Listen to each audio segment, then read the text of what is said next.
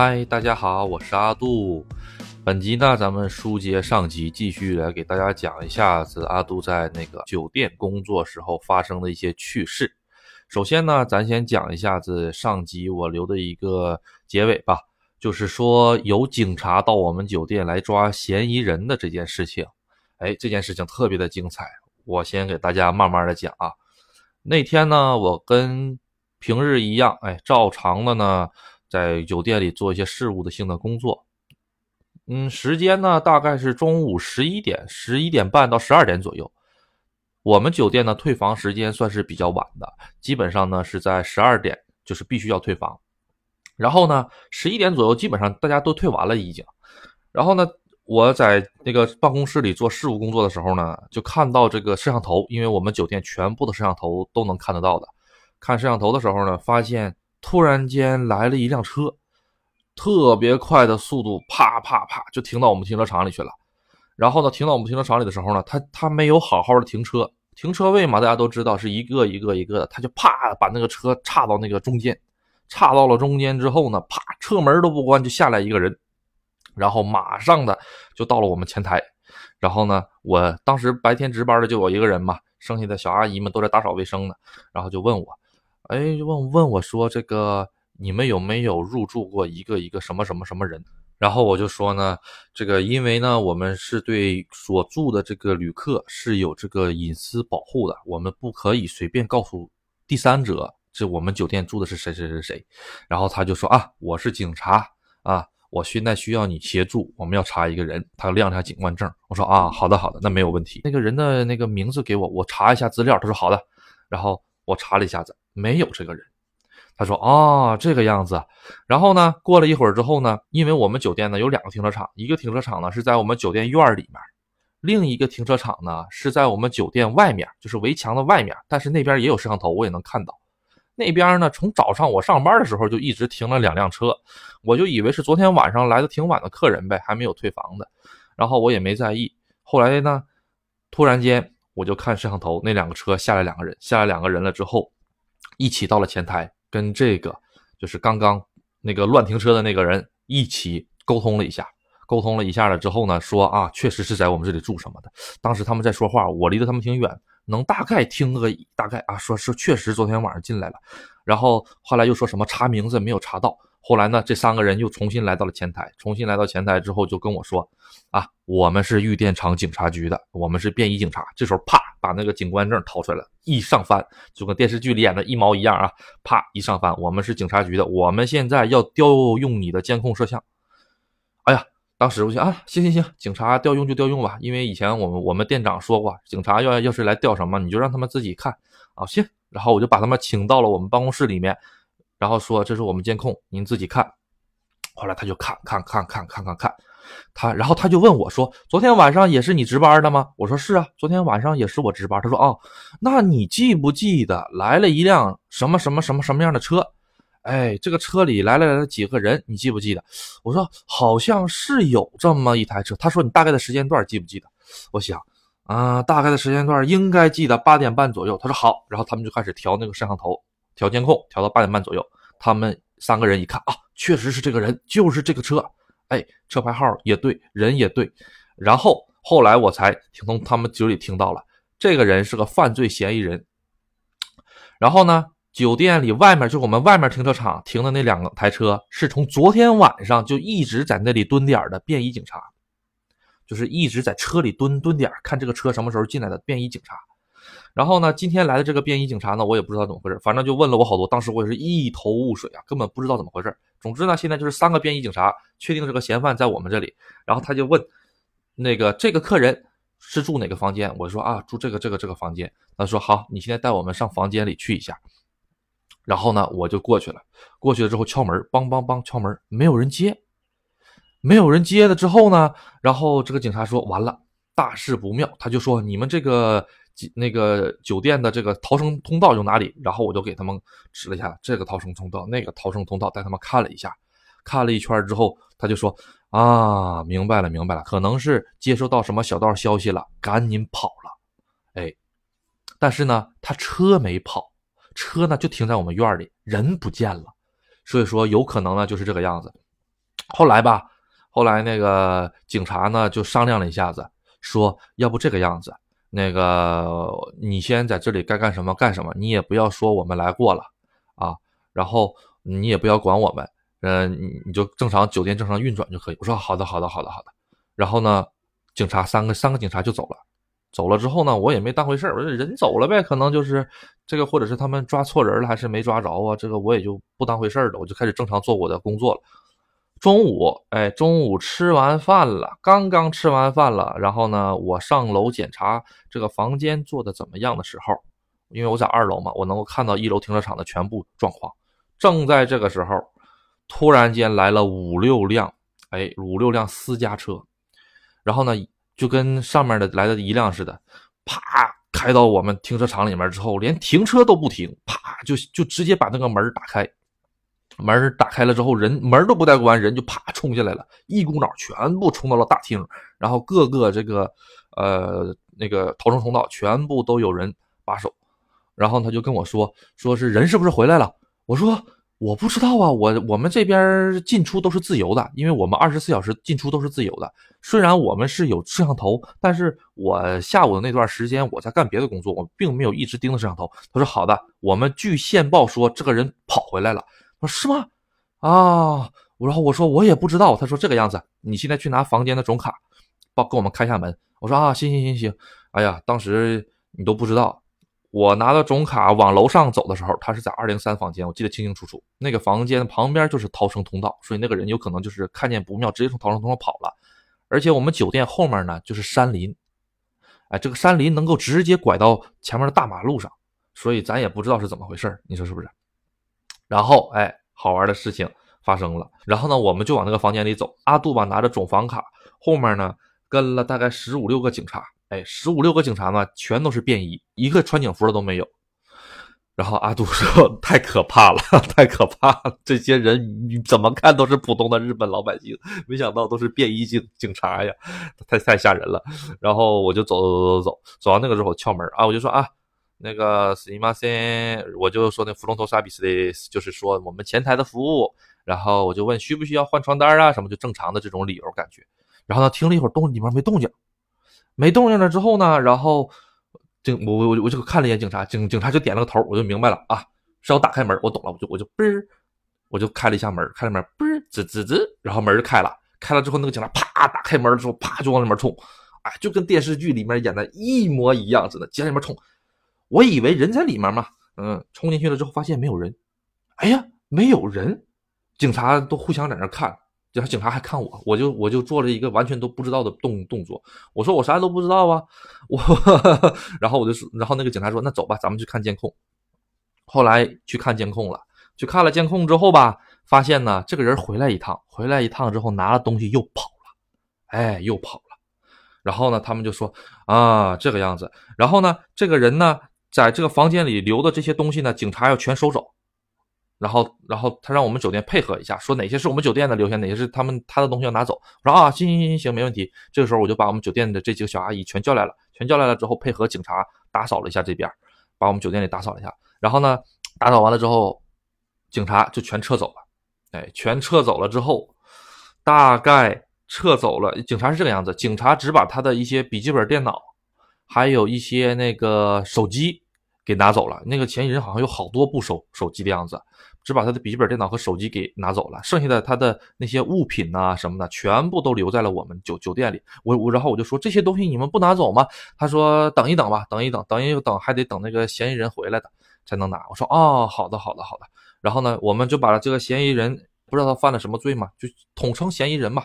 嫌疑人的东西呢就打包起来了之后呢，装到了一个筐子里，就放到了我们的储藏室里去了。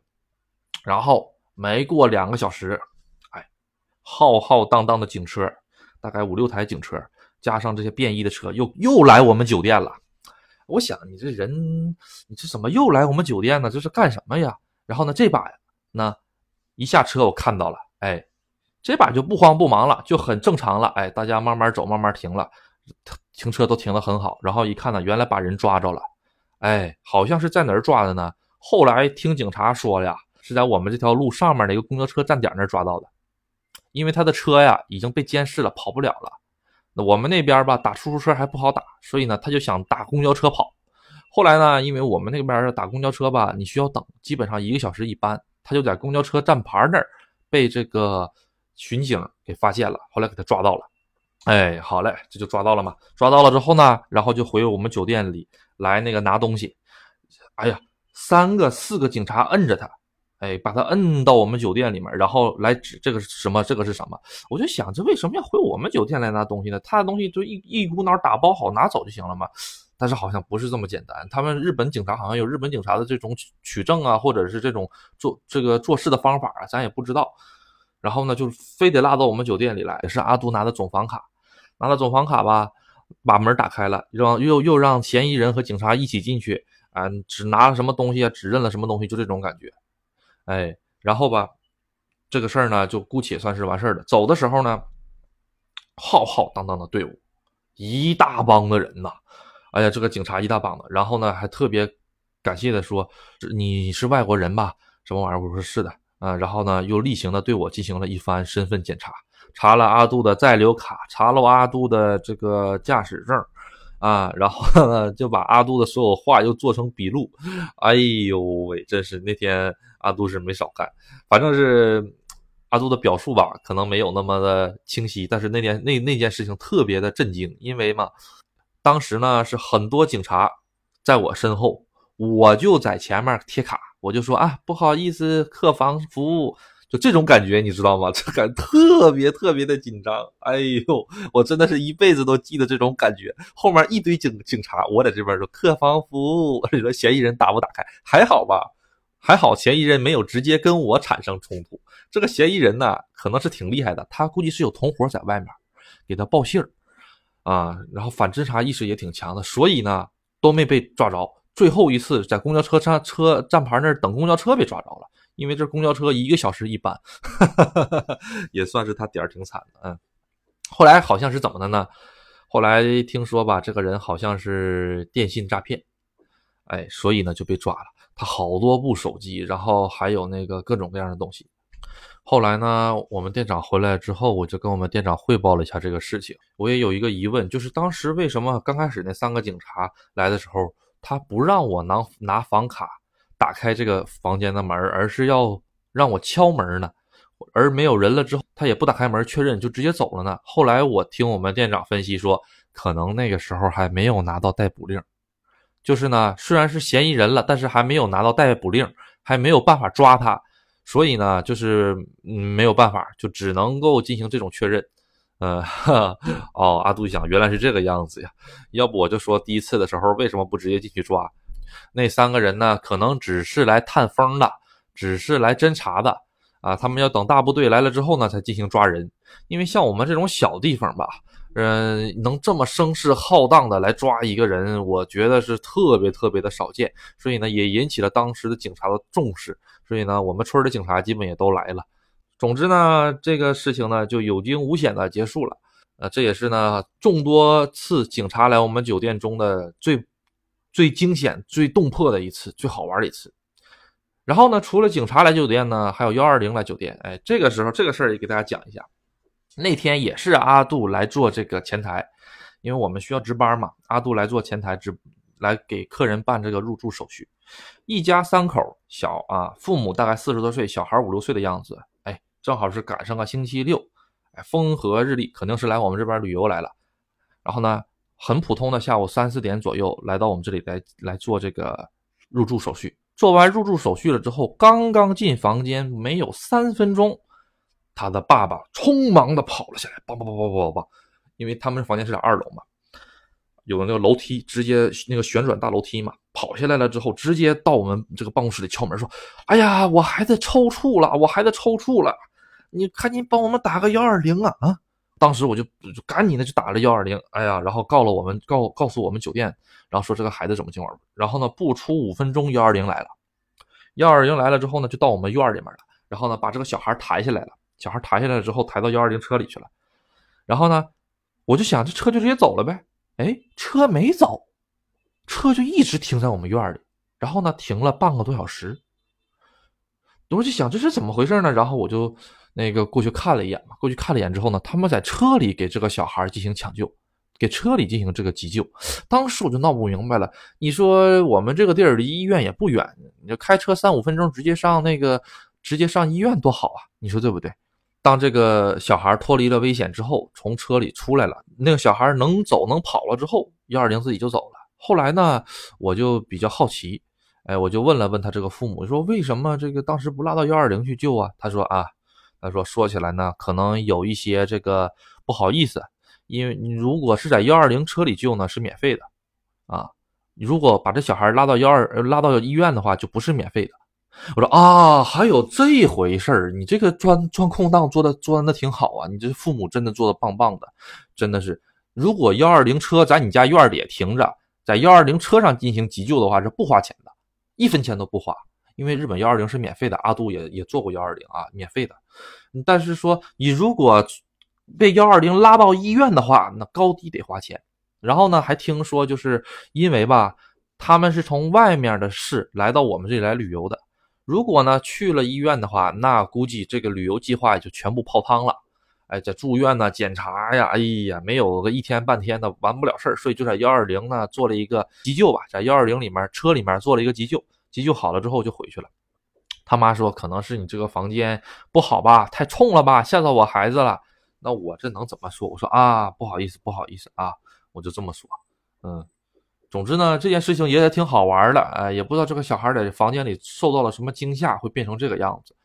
但是吧，嗯，阿杜八卦一下，我们这个酒店呢，年头也也挺老了，嗯，这个酒店建筑大概已经三十五年左右了，是个钢筋铁骨的一个建筑物啊，但是年头特别老，已经翻新了很多次，所以未必，嗯，可能，嗯，也备不住，你说是吧？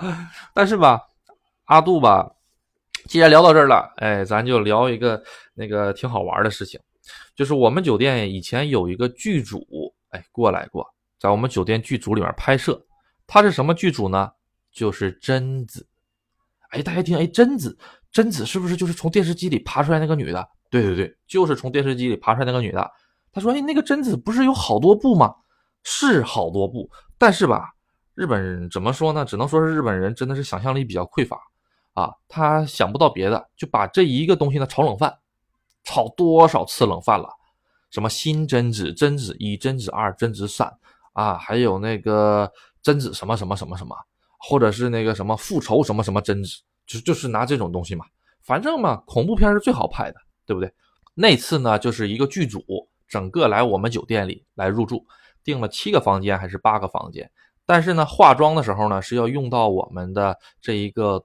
多功能会议厅的来进行化化化妆，还有服装啊、道具啊，都放在那个厅里。我说啊，呃，然后呢，那个时候吧，他们呢是晚上去拍，白天在在酒店里休息，晚上去拍啊。对呀，拍恐怖片肯定要晚上去拍嘛。然后吧，阿杜就好信儿，因为我们全酒店除了客房以外没有摄像头，各个的多多功能房啊、娱乐室啊、洗衣房都有摄像头的，所以我就看这个多功能房里面。挺吓人，他这个妆吧，化完了之后再穿个衣服，冷的一丁儿。他一抬头看你这个摄像头的时候，你你如果正好看着他的时候，确实挺吓人。而且吧，我们这个多功能房呢，实际上是有一点点恐怖的，因为我们的摄像头呢是那种红外线那种动态检测摄像头，就是即使把灯关掉了之后，如果里面有东西在动的话，它那个摄像头的那个监视画面的下面会有个小红点它会一直闪。它如果不闪，就说明这里什么东西都没有；它如果闪的话，就说明这个里面是有什么东西的。但是吧，我呢，阿杜是长白班，早十点到晚十点的。晚上的时候呢，我基本上很少很少值班，都是其他的一些阿姨啊，或者是其他的一些派遣，或者是一些打工的来这里值班，或者我们店长他们值班的时候，听他们说，有的时候半夜两点钟到三点钟的时候，这个房间的摄像头。的这个动态检测就会自己闪，特别的吓人。而且呢，我们的储藏室的电话也会莫名其妙的响起来。总之呢，就是特别的恐怖。然后呢，这个事情也跟我们的社长反映了。我们的社长说呢，可能就是线路老化，哎，或者是呢，那个摄像头呢，可能是底下有什么脏东西啊，或者是有什么老鼠啊什么之类的。嗯，怎么说呢？只能。通过这些说法吧，来让自己不那么害怕。然后我就问：“哎，你们是不是在旁边这个二之港神社拍呀？”他说：“是啊。”哎呀，你都知道二之港神社？他们当时入住的时候呢，办理这个入住手续呢，是这个执行导演。他们这个执行导演呢，给我了一张名片，说你要是有什么问题的话呢，直接给我打电话就 OK 了。比如说我们这个房间啊，或者是你租用我们这个多功能会议室啊，什么情况，直接给我打电话就行了。然后我一看这个名名片，顶上写的是角川什么什么什么什么，大家一听角川这两个字就很有名了。如果不懂的话呢，给大家简简单解释一下，角角川是日本的一个很大的出版社，哎，所以一看这个它就不是小制作。然后呢？当就话刚刚接嘛，然后那个导演我就跟他闲拉了嘛，啊，然后他知道我是外国人了之后，他也很好奇，说，哎，你们那个中国人知不知道贞子？我说知道啊，贞子在中国也很有名。他说，哦，那挺好挺好。他说我们上映了之后，你一定要来看呢。我说好的好的好的。其实我阿杜心里想，阿杜从来不看这种这种那个吓人的片子的，所以 所以说基本跟我没关系了。但是他为什么要来我们酒店来那个入住呢？这就是个很好的问题了，因为我们酒店旁边有一个二之港神社，日语叫做尼诺卡进家，尼诺欧卡进家。为什么叫尼诺卡进家呢？因为我们生活的那个区呢，就是相当于玉电厂市尼诺欧卡区，就是二之港区，就相当于是北京市朝阳区那种感觉。那个区里面呢有个神社叫做二之港神社，这个二之港神社呢其实就是一个普通的神社，但是相传，哎。在那个日本战国时期呢，还有德川家康时期，这边呢死过很多很多很多的战士，这边是一个主战场，死过很多很多很多很多人。就是我们一起打工的，我就是我们一起干活的这些酒店小阿姨都是本地的嘛，啊，从他们嘴里也多多少少听说过一些这个神社的这个传言。这个神社吧，它已经建了好多好多好多年了，然后呢，它这个神社。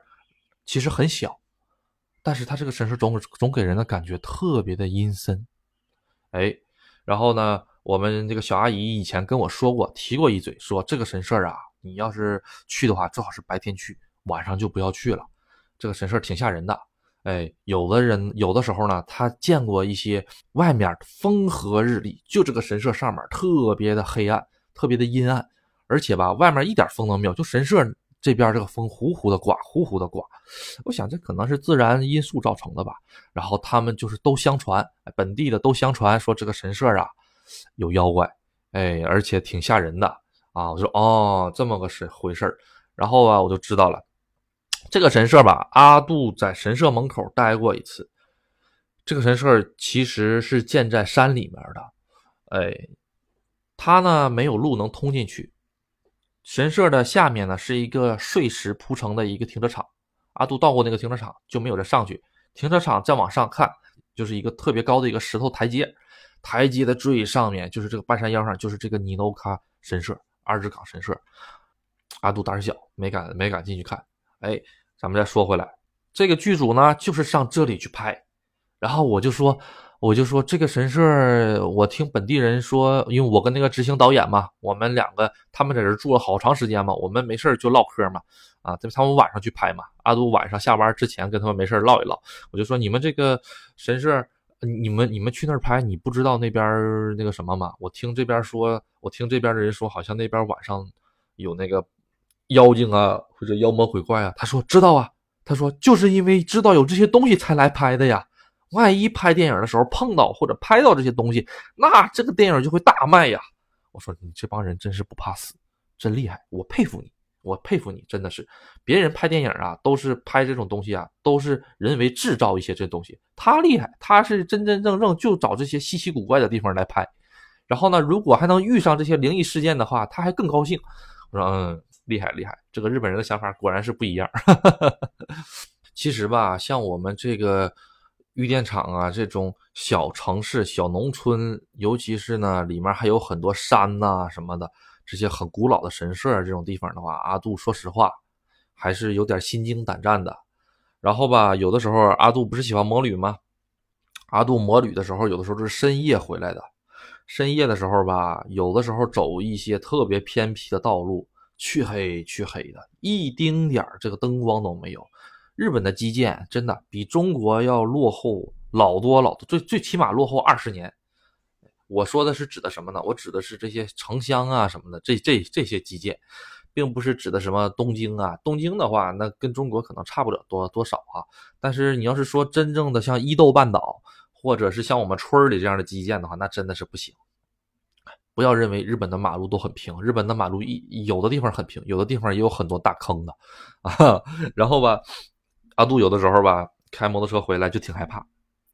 有的时候吧，就总是能感觉到这个摩托车后面不是沉了一下子，哎，就就然后就后背发凉，你就不知道那种感觉，你们不知道，尤其是在山路的时候哈，那个唯一亮的亮的东西只有我前面的大灯和我后面的尾灯，剩下的什么都看不见，黢黑黢黑的。有的时候吧，就能感觉到车后座吧稍微稍微有点沉，然后吧，我的后背就开始发凉。哎呀，浑身嚓一个冷战就上来了，你好有几次这个样子，可能是山里的风比较凉吧，啊，我只能这么来说服我自己，但是吧，确实挺吓人。阿杜啊也不敢停车，阿杜吧也不敢回头。这个时候呢，我就说我是外国人，嗯，日本的这个妖魔鬼怪吧跟我没关系，嗯，你要是找我的话别找我，我是中国人，千万千万别别别别找我，就只能是这种想法，哎。反正是有过几次吧，这种感觉。阿杜吧，他摩旅的这个路程都特别的长，嗯，一天跑个三百公里、四百公里都是很正常的，而且经常往山上跑，所以吧，就会经常遇到过这种事情。而且我这个人吧，特别喜欢的就是自己去摩旅，我不喜欢跟大家一起玩，这这个样子的话嘛，自己轻松一些。但是现在反过来一想，有的时候真的是自己吗？哈 细思极恐啊！完完完，这又唠跑偏了。好的，那么呢，本期呢，咱们就先到这里，谢谢大家的支持，拜拜。